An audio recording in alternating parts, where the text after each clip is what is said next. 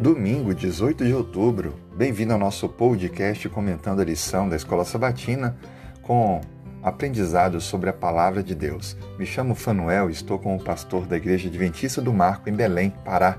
É muito bom ter você aqui comigo. Gostaria de comentar com você um pouco da lição de hoje. O título: Os Olhos do Senhor. Para isso, gostaria de ler com você o Salmo 53, versículo 1, quando diz assim: Diz o insensato no seu coração: Não há Deus.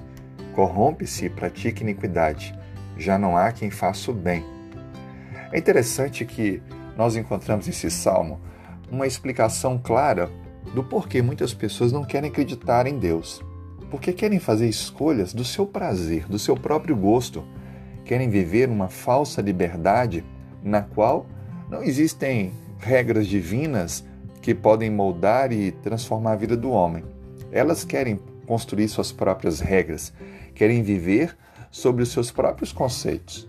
Na verdade, a grande questão é: eu não acredito em Deus porque eu não quero ser moldado e viver conforme o plano dele?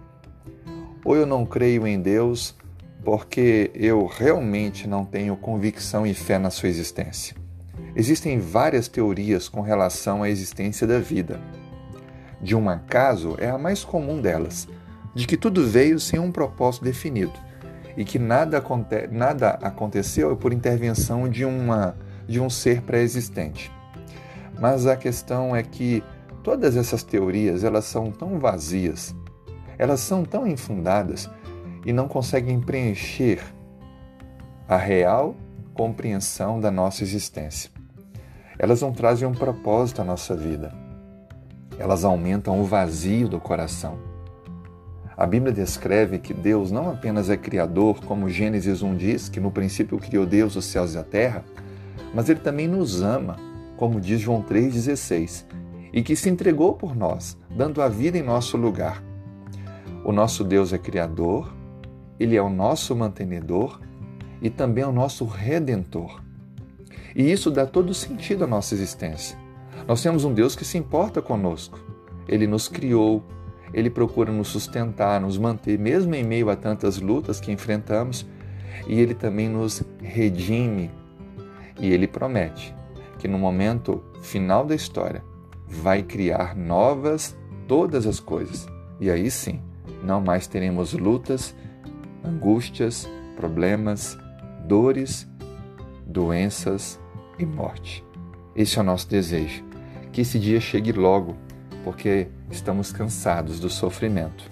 Mas o sofrimento tem sido muito pedagógico, porque ele tem mostrado que não há sentido real de viver sem a obediência a Deus, porque sem ela o homem é fadado ao fracasso, o homem é conduzido à sua própria derrota. Por isso, Avancemos na caminhada de fé. Confiemos em Deus a cada dia e tenhamos convicção que com Ele viveremos novos céus e nova terra. Que Deus abençoe, que você fique firme com Deus, crendo na sua existência, crendo na sua interação conosco e se preparando para a vida eterna. Tenha um excelente dia, uma boa semana, um grande abraço.